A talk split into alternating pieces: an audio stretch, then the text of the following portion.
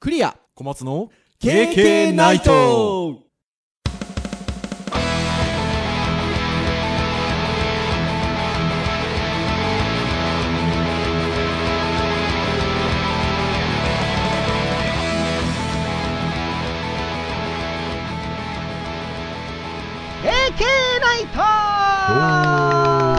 はいということで第152回の配信となりますお届けをいたしますのはクリアとはい、小松です。どうぞよろしくお願いいたしますはい、よろしくお願いします。すはいということでもう夏真っ盛り暑いですね。まあ ね。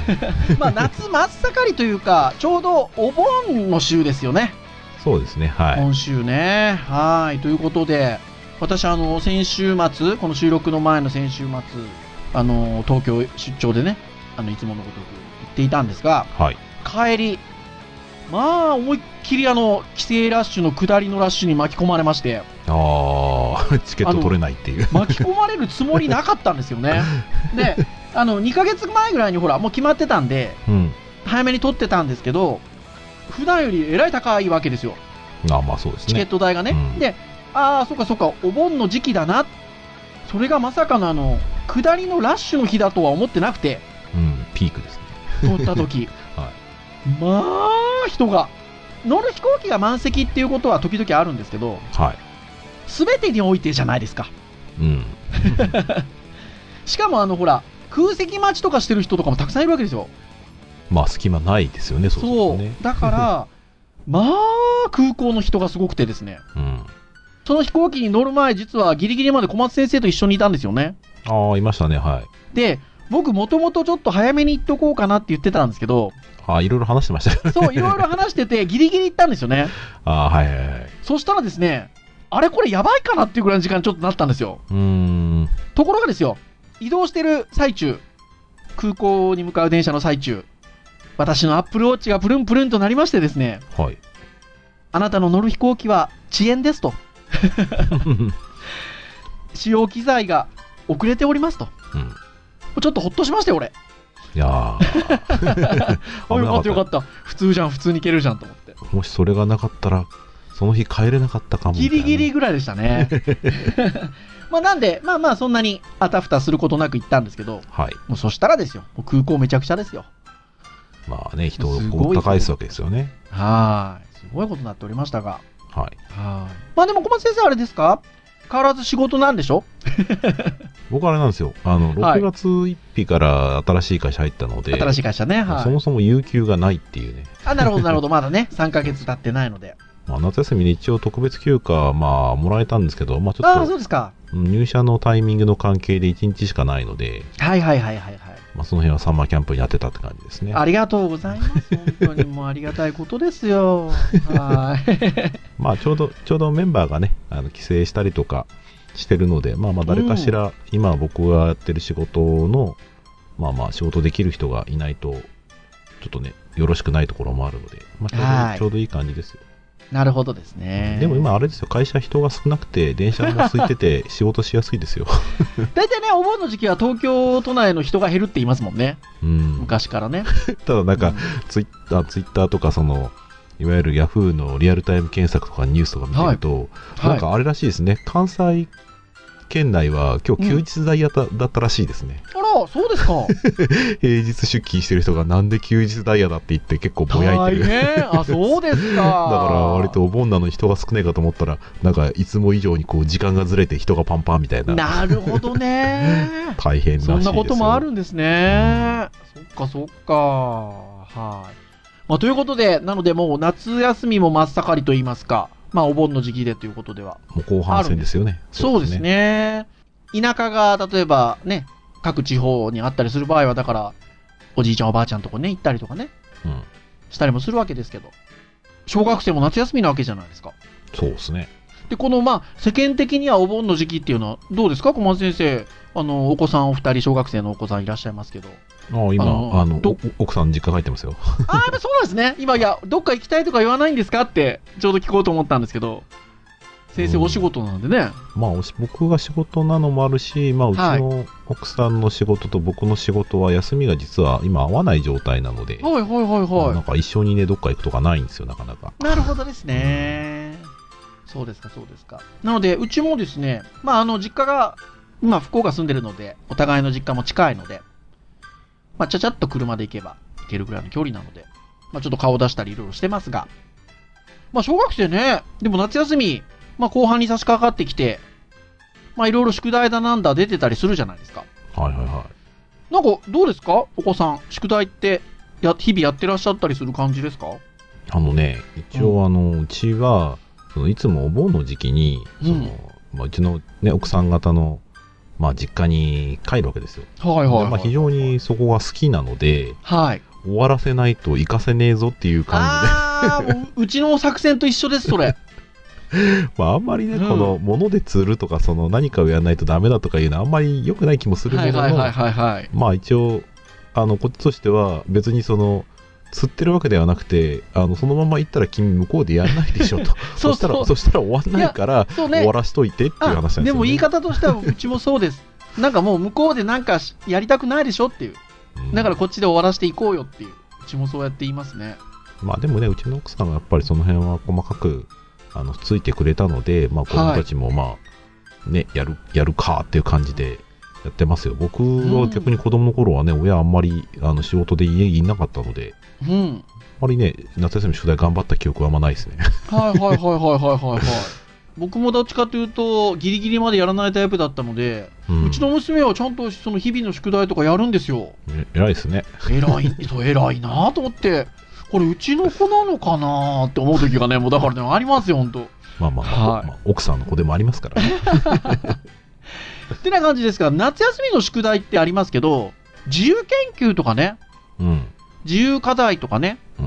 まあ自由制作とかね、まあなんかいろいろあるじゃないですか。ありますね。そういうのもやってらっしゃいますうん、なんかね、毎年、うちの、まあ僕がというか、うちの奥さんがいろいろと、はい。これやったらあれやったらっていうのをいろいろ考えたりして、まあ、いろいろ手伝ったりはしてやってますよ、いろいろはーい。うちもなんかね、いや、そうですね。やっぱ毎年、自由研究って夏出てたりするので、自由課題とか。うんあの、やってますね。今日教育会なんですけど、基本的には。自由研究を促すようなサイトって多いんですよね。そうですんねまあ、サイトっていうか、うん、まあそうですね。ちょっと今日そういう自由研究を、についての情報サイト、うんちょっといくつか紹介をしていこうかなと。はいなんだかね、教育会なのか、ウェブの会なのかみたいな、ちょっと。あー、まあ回です両けど両方つけましょうかうんなので、見ていきたいなと。なんか僕たちもね、自分たちが自由研究してた時はもうはるか30年、40年前です か、まあそうですね40年ぐらい前なので、はいちょっとそれをちょっと思い返すっていうのもおかしいですけど、うんまあ自由研究サポートしてくれるのサイトってどんなのがあるのかなっていうのをちょっと今日は見ていきながら、教育っぽいお話もできればなとはい思っとる次第でございます。はいはい。じゃあちょっといくつか見ていきましょうということなんですが、そもそもですよ、ほう自由研究とはってなんか思っちゃったりしませんああまあまあそうですねね自由研究とはっていう感じはしますね、ちょっと調べたですよ。そしたら、あの、ウィキペディアさん、あの、世界中のみんなでね、作っている百科事典なの で、はい、あの、まあ、100%正しいかどうかっていうとあれですが、うんまあ、いろんな人がこうね、編纂を加えながらっていうことなので、うんまあ、ほぼほぼ正しいことが書いてあるでしょうということで見ていくと自由研究とは児童生徒が自由に多様な事項を研究することでありうんそれはそのままだなっていううん次のような意味合いがこうあるということではい大正自由教育運動の中で新しく誕生した新教育の学校例えばですよ成城学園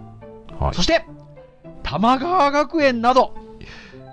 T 大学はいはいはい違うか。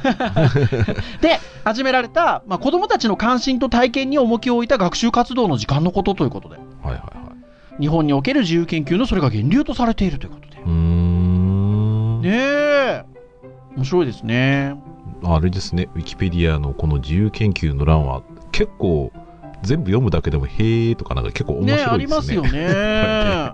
なんか1947年、昭和22年から小学校に5年間ほど、教科として実はもと、あの、設けられていたということで、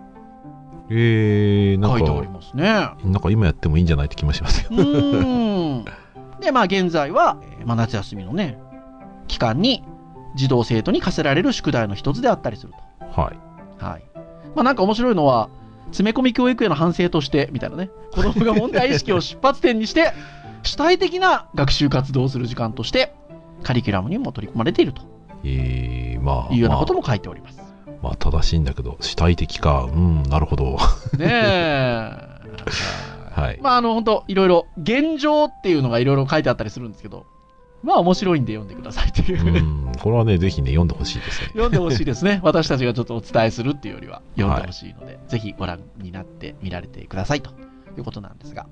まあそんな自由研究。まあなので、まあ小中学生ぐらいで、えっと、夏休みに課せられるっていうのが今は割と定番な感じかなとはい。いうところでございますが。はい。じゃあまあそんな自由研究を促すものっていうのが、なんかどんなものがあるのっていうことで、一つ、まあ目についた記事があったのが、えっと、これは2018年8月1日、今月頭の記事で出てるんですけど、はい。エマージングメディアですかレスポンスまあ、なんか自動車関係の、なんかニュースサイトなんでしょうかね。うんレスポンスっていうサイトの、えー記事。8月1日の記事ということで、夏休み、メガウェブで自由研究対策イベント、対策イベントっていうのがすごいですね。8月18日から19日に開催されますよということで、はい。まあ、メガウェブというのはちょっとパあの車に詳しくない方はあまり存じ上げないかもしれませんが割とそんな新しくないというか古くからあるお台場のねトヨタのテーマパークですよねうーん。はうんお台場はなんか折に触れてあのよくあの行くことがありましたがい。確かにこのメガウェブがあるのは目に入るんですけどまあ、でも、トヨタの車テーマパーク、面白そうですね。そうなんですよあ知らなかったですかいや、なんか聞いたことはあるけど、ああ、そういう名前だったんだっていう。ねいや昔からありますよここうーん。なんですけど、どなんとなくねうちあの娘だったりすることもありますしうん。 そのあんまりなんか車のテーマパークみたいなところにこう行くぞって感じでもなるほど。なくてですねそうそうそうまだあの行ったことはないかな奥さんともっていう感じなんですけど、まあ、割とあの古くからあるところかなと思いますが、まあ、2018年8月18日19日の2日間小学校1年生から6年生を対象とした夏休み自由研究対策イベント対策はい、車や科学スポーツなど7つのプログラムを実施するとはい、ものによっては予約が必要なものそうでないものいくつか開催されますようんということでお一部を除き当日先着順で参加可能とはおこれちなみにあれですよ KK の配信日の次の次の日ですねいそうですよねお早めに聞いた人はもしかするといけるかもしれないですよ今回の配信は8月16日かな、 そうですね、はい木曜日ですねはい配信予定ですのでいけますよでえっと予約が必要なものがえっと燃料電池教室うんなんかね電気分解とか水素と酸素で電気が発生する仕組みをね学べるらしい ですよ楽しそさらに水素で走るラジコンカーの体験も行うと。うはいあとは、えーもう一個は、えープログラミング教室。これね、絶対僕参考になると面白いと思うんですけど、うん超音波センサーを使って自動ブレーキのプログラミング作りに挑戦。おー最近ありますよね。ぶつかりそうになると自動的にブレーキがかかると。はいはいはいはいはいそういうのを多分ですね、えっと、まあ、またこれも多分ドローンなりラジコンカーみたいなものを使って、プログラミングで多分勉強するんですよ。どういう仕組みみになってるかっていうのを。これが、えっと、この2つが予約が必要。うん事前予約が。まあ1日からだからもうちょっといっぱいかもしれないですねねえひょっとしたらね。なんですが、えっと、それ以外に関しては先ほど小松先生おっしゃった通り、先着順うんですね。まあ、例えばどんなものがあるかというと、ドライバーの資格体験、はいはい自転はい自転車安全教室うんだったりとか、パラリンピックの正式種目、ボッチャ。なんでしょうね。を体験しながら、パラスポーツの歴史や競技について学ぶパラリンピックを学ぼう。ありますね。はいちょっと、ボッチャ私今、調べてま すよ。そうですね日本ボッチャ協会ああ、割とこう、身体障害者の方が、なんか対象な感じななんんですかかね。ね、ちょっとボールを転がして、なんでしょうね、こう競い合う的な。おーヨーロッパで生まれた重度脳性麻痺者もしくは同程度の四肢重度機能障害者のために考案されたスポースツ。ポーツ、まあ、ジャックボールと呼ばれる球をうん、呼ばれる白いボールに、赤、青のそれぞれ6球ずつボールを投げたり転がしたりして、えっといかに近づけるか、こういった、これ体競技に験ついて体験できるんだ。へえ、うん、体験できると。はい、さらに、車で工作とか、クラフトカーの工作とか、うん。そういったようなものも、ウッドカー作ったりとかはいはいはありますね。はい。ということですよ。まあ実際にね、えっと、こういう形でもう、リアルイベントというんですかい。うん。その場でいらんないろんなものを体験するっていうものですと、あの、なんなんかこう、従前自分たちで材料を用意したりっていう必要がないじゃないですか。そうですね。まあ、そこに身を、身を持っていけばね、うん、うん。あの、いろんなべんお勉強だったりとかできますので、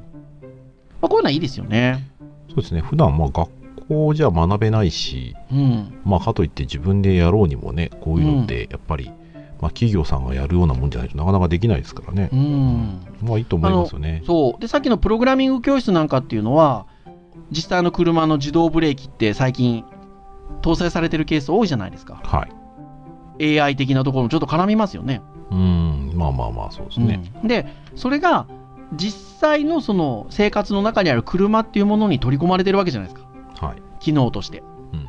で、えっと、それをなんかどういう仕組みになっているのかっていうことをプログラミング教室で学ぶっていうのはすごくなんかその実世界との結びつきが強く感じられるのですごくいいなっていうそうですね。こういう仕組みなのねっていううん。目的と手段がね、割とこう、しっかりと考えられる、られますよね。うんいい題材じゃないですかうね。ん、こういうのはだからすごくいいですよね。まあね、先ほども言った通り、ちょっと予約制のものに関しては、ひょっとしたらもう予約がいっぱいとかっていうことがあるかもしれませんが、まあ先着順というようなものもあったりしますので、うん。ぜひね、こういったところに足を運ぶっていうことをなさってみてもいいんじゃなかろうかとうん。いうところでございますね。ぜ そひ。して、うん、ぜひお越しになられてみてくださいと。ただですよ、いやいや、私たちも忙しいんだと。はい。そんなこう、子供をね、ある場所まで連れてってということもなかなか大変だとうん。いう方もいらっしゃろうかと思いますよ。まあまあ、地方もね、ありますからね。そうですよね。で、そんな皆さんには、なんか家でできたりとかね、身近なものを使ってとかね、そういうことできないかなということ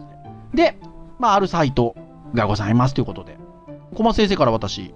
聞いたんですけど、学研さんのキッズネットというところに、えー夏休み自由研究プロジェクトというページがあると。はい。そして、夏休み応援スペシャル、プロが教える自由研究ということで、いくつかのものをね、用意してくれてるんですよね。で、いろんなこう、カテゴリーも用意されてると。はい。あの実験タイプのものだったりとか、観察タイプのものだったりとか、工作を作る感じのものとか、調べ学習だったりとか、あとは家の中でやるものとか、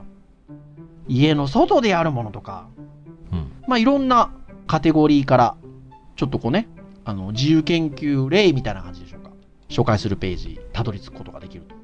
と。 はい。さらには、えー、まあ、このページあの、KK ナイトの公式サイトとかでも URL 紹介しますけど、はい。そのページの最後の方には、なんと、読書感想文完璧ナビっていうことで、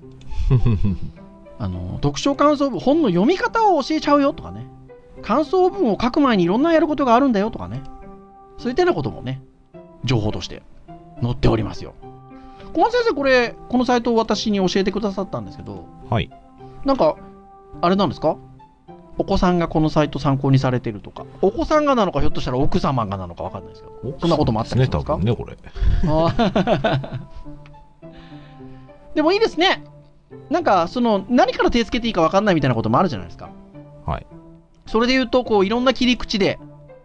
探せるじゃないですか。うん。カテゴリーからそ探せたりとか、うですね。いうこと。まあ、あと場所から探したりとか、うん。いろんな、こう、探し方があるので、そうですね。で、一応、これは、学研さんのキッズネットというサイトの自由研究のはい、特集ページですかね。はい、はい。うんそうですねあのーまあ、うちの奥さんもですね、はいあのー子供に何をやろうかっていうところでいろいろ提案するのに、うん。まあ、やっぱなかなかいろいろかん 考えてますね。結局、はいその、やって終わりじゃなくて、やって何かを得られるかっていうのをちゃんとこう考えながらやると、なかなか難しいみたいで、確かにね。なんて言いながらサイトを見て、こう、こうスクロールしながらいろいろなアニメーションが動くのがちょっと楽しい感いじや、そう、楽しいです よね。うん。最近ね、ここまでぐりぐり動かすのって、こういう子供系のサイトじゃないとなかなかそうそう見なそいんうでそうそうね。そうそう。でもなんかいいですよ、身近なものでやれる感じで。うん。例えば実験で言うと、10円玉のピカピカ実験とかね。大体10円玉ってね、ちょっとね、銅ですけど、黒い感じになってるので、はこれそれをピカピカにするぞ、みたいなね、実験だったりとか。い。まあ一応ね、感動と驚きがあって、そしてそこにちゃんと科学的な裏付けがありますとかいうらね。 観察で言えば、アリの歩くスピード調べとかね。うん。確かにね、アリはよく目にすることは多いですが、あれってこう、時速何キロとかで、何メートルとかで走歩いてんのかなみたいなね。まあねに人間の体のサイズで換算すると恐ろしいスピードですからね。ねえ、本当ですよ。パワーも半端ないですからね。だったりとか、本当いろんな地名の生まれ方を調べてみましょうとかね。ね、まあ昔だとね、自由研究って言ったらもうなんか、どっから考えればいいのかって感じですけど、まあこういうね、その、一つ考え方を提案してくれるのサイトがね、たくさんあるっていうのはまあ時代だなって感じですよね。ん。まあ、この学慶さんのサイト以外にも、まあ、別のところでは、例えばベネッセさんうん。の教育情報サイトっていうことで、えー小学生、中学生の保護者必見。夏休みの自由研究簡単解決策特集。うん。うん解決策特集って言っちゃっていいのかなっていう、ちょっと感じが、なきにしもあらずですけど、はい。そんなページもあったりもします。うん、まあ企業さんからするとね、これで何か儲けようって感じはないんでしょうけど、はい。まあ、これに関わるところでねきっとその部署でそういったやっぱり人を集めるだったりとかね、うん何かイベントにこう動線として持ってくるとかうんまあすごく KPI としてはなんかね直接ここで儲けるというよりかは、まあ、学研だったら学研にこう親しんでもらうような、うんまあ、そういうなんか狙いがあるのかなって感じはちょっとしまいすや、ね。多分そうでしょううね。んうんそして、こうやって見ていくと、例えば、その、ベネッセさんの今、お伝えをしたページだったりすると、小学校生、中学生の保護者必見とかっていうサブタイトルがついてたりするわけですよ。おうもう自由研究って子供がやるもんですよね。はい そうですね。 ね。ですけど、保護者必見って例えば歌ってあったりするわけですよ。こう、あれあれと。と届け先が保護者なのかみたいなところがねありますがはい、これもちょっと小松先生がニュース記事をちょっと教えてくださったんですけどこれはマグ2ニュースというのかなひょっとしたらマグマグニュースかもしれないですねうん、はい去年の記事ですね。そうですね去年の記事なんですが夏休みの自由研究67割は親が手伝っていたことが判明うんもう知ってたって感じもありますけどね。ねえどうですか手伝う度合いもあるんですかねうん、と思いますね。まあ、そのヒントを与えてあげるみたいなことも手伝ってるって言い方をするんであればですね、うん。あの、それで言うと、うちも手伝ってるかもしれませんが、はただうちの場合は何かその、やる、なんていうの手を動かすところに関しては手伝ってないんですけど、い。うん。まあそこら辺がね、難しいですね。この手、手伝ってるっていう度合いがね。そうですね。うんまあ、やっぱ子供なんでね、知ってることが少ないので、うん。まあ、面白そうなことを提案してあげたりとか、うん。まあ、一緒になんかね、取り組めたら、それはそれでコミュニケーションにもなるし、うん。まあ、子供も楽しめながらやるんだ、まあ、一番ですから、まはあ、いそういう意味で手伝うっていうのは、はい。まあ、まあ、別になしじゃないと思うんですけどね。うん。でね、その、記事、面白いき、あの、ものが載ってるんですよ。はい。 パパとママでは手伝う理由が違うっていう。ああ、なるほど、はい。いや、これはでもね、面白いんですけど、子供の夏休みの宿題を手伝う理由は、ママとパパでは二分。ママは、取り組み方のコツがわからなそうだから。うん。っていう、まあ、いわゆる現実的なところですね。はい。一方、パパは、子供のことのコミュニケーションのため。まあ、どうなんでしょうね。お母さんに比べると、普段、こう、一緒にこう何かやったりとか、うん。っていう時間は多分少ないじゃないですか。はい。 総じて言うと。なので、まあそういうところかもしれないですよね。そうですね。うん。だから、あの、取り組み方のコツがわからなそうだからって答えたままが52%。お母さんの場合はね。うん。で、子供とのコミュニケーションのためっていうのはパ、パパは53.3ということで、うん。もう明らかに明確に違いが出てると。まあ多分ね、アプローチの違いだと思うんですけどね、うんそのアプローチが前提というか、まあ結局僕なんかはですね、はいまあ、そもそも子供が今、その夏休みにどれくらいの宿題が出てて、どれくらいの分量があって、うん。何があるかってことを実はあんまり分かってないわけですよ。はいはいはいはだからどっちかっていうと、そういったものがあって、じゃあ何かできないかなって相談ベースで来るケースの方が多いわけですよ。い。はい。まあところが、奥さんの場合はどっちかっていうと、その 先に、まずはその、どれくらいあって、あ、これやんなきゃ、あれもやんなきゃ、うんじゃあこれやるんだったらちょっと時間がないよね、みたいなうんところから始まったら、まあこういう結果になるのも割と不思議じゃないかなっていうはい。感じしますけどね。そうですよね。でも、当たってなくはないかなっていう気もしますね。 うん。うん、なんとなくやっぱ僕はパパなので。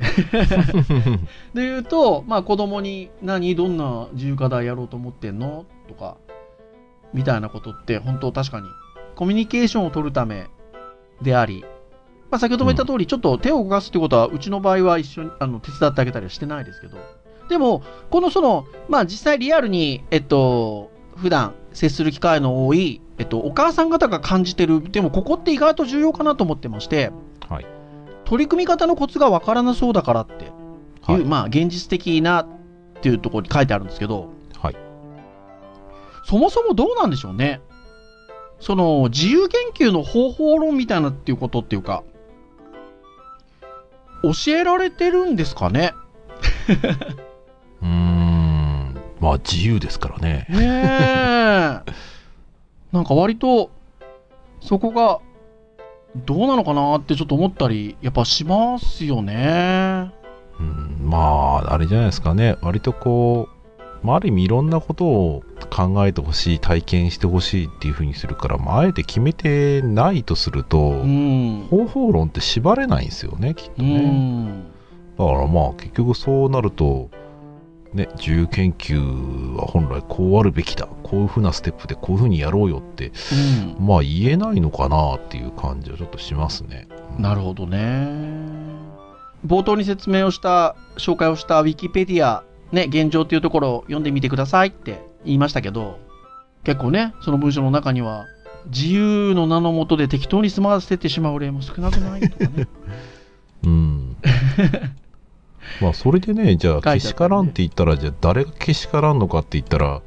まあその前提がね整ってない子どもたちがいる状態で自由にさせてしまっている出題者にもまあ問題そうそうがそうそうそう。 ある話でだかもらありますからね。そうなんですよ。だから、どうなんでしょう、その自由研究っていうものをやっていきましょうねっていう中で、どのようにこう、進めるべきなのかとかね。うんなんか最終的にそれをどこ、どういうことができるといいのかみたいなことって、意外と語られてないんじゃなかろうかと。うんまあ学年にもよるんだと思うんですけどね。うんまあ小学校1年生に対して自由研究やっていきましょうっていうのと、小学校6年生とか中学生に対して自由研究やっていきましょうっていうのは、なんかその先生側の求めてるレベルっていうのも当然違うのかなと思うんですけど、うんまあただ、自由に研究をするわけですから、はい何がしかを得てもらいたいからやるわけですよね。そうですねで、そこに対して、どのように研究をしていけば、えっと、その結果が得られますよっていう、こう、ある程度の方法論みたいなことって、うん本当は、なんか教えられないとなかなかやる方もやりづらいのかなっていう。で、それがお母さん方が感じてる、なんかやり方とかコツがわからなそうだからっていう。そうですねねえだから、えっと、このぐらいたくさんそういうものをサポートするようなサイトがあったりやっぱするのかなっていうね、そうですうね。ん気がしますよね。まあ、大きく取られると大学生も変わんないかもしれないですね。。そうそううそうそうそう。うん。割とそれがちょっとね、言いたかったなっていうのがあって、まあ、教育教育会っていうところで言うと、大学生もね、小中高に比べれば、どちらかというと、学問をしに来るところなので、はい。まあ、研究活動っていうのは多いじゃないですか。そうですね。ね、卒業、デジタルハリウッド大学の場合には卒業制作、まあもちろん論文書く学生もいますが、卒業制作を行う学生もいますが、うん。まあ、そこにはあの研究的な要素っていうのがなんていうんですか多分に含まれるじゃないですかまあまあまあ、卒業研究ってい研う究のですもかあらるねぐいそうだから、なんですけどやっぱり私たちはあのその指導をしたりする上においてある程度の方法論であったりとかうん。そういうものを伝えないと結構やりづらいのかなっても思ったりもしませんうーん、そうですね。まあ、あるかもしれないですね。まあ、うんまあ、結構よくあるのがですね、うんあの卒業制作とかをはい企画考えなさいと、はいで考えさせるわけですよ。うんそうすると、うん割と最初の頃って、その、考えてくる、面白いこと考えてくるんですよ。はいだけど、それは実は種はいの部分で、僕らは広げ方を知ってたりとか、うんまあ、ゴールから、その、想像したゴールからどう仮説を立てて、どう行動していったら、あ、これってすごく面白いんじゃないっていうのが見えるから、実は面白いと言えるんですけど、学生は実はその間が全然引けてなくてですね、 はいあの、いざ企画をじゃあやってごらん、それ面白くなるよって言ったところで、実は結構広げられなかったりするっていうさ、はいはいはいいや割と本当そうですね多々ありまして、うんうんそうですね ええだからまあ、そういう意味だと、まあ、こういうところでね、本当はまあ、何か仮説を立てて、うんじゃあ実際やってみて、うんまあ失敗しても成功してもね、うんその体験をもとにこう最終的にその考え方に結びつける力みたいなのがね、まあ、あつけるのが狙いだったらまあいいのかもしれないけど、はい、でもそれちゃんとフィードバックしないとあんまり身にならなそうーなん感じもありますね、なんうーかね。んっていうのかなっていうふうに思いますね。自由研究っていうふうに言ってしまうとどっちかというと小中学生みたいな感じの捉え方もしてしまいますが、まあそこの積み重ねで高校大学がまあありっていうところで言うとね、そういう小学校中学校ぐらいの自由研究っていうところの段階でもう少しロジカルななんか研究体験みたいなことができてると、うん。ちょっと違ってくるのかもしれないですし、うん、そうですね。ね、もしその大学生がそういう体験がうまくできてないんであれば、少しやっぱりね、そのあたり、教員としては指導するようなところっていうのが必要になってくるのかななんてうん。思ったりとかね。まあでも我々ちょっとねこう標語にしようかと思ってるあれがあるじゃないですか、はい。いい大人に会いに行こうみたいな標ね語にします早いに わずか2回にしてもう、いや、もうだって相当言ってるでしょまあまあまあ言うてま相すね当言ってますよ。いい大人に会おうにしますかまあいいんじゃないですかはい。あでまああの、うん今回の件に関して言うと、うん。自由研究を、まはあ、い僕親とやるにはいいなと思う点で言いますと、はい。楽しむところがね大事だって話もするじゃないですか、はい。はい。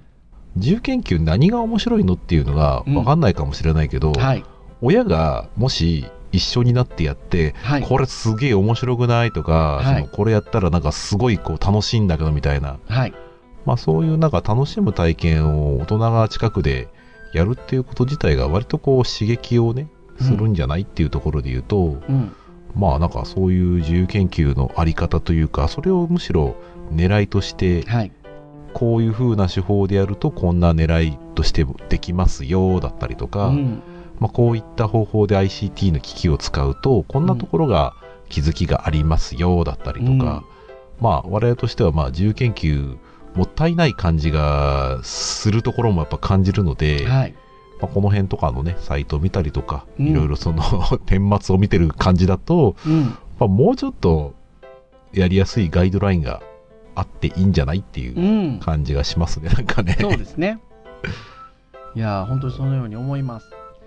さあ、果たして、私、そして小松先生のお子さん。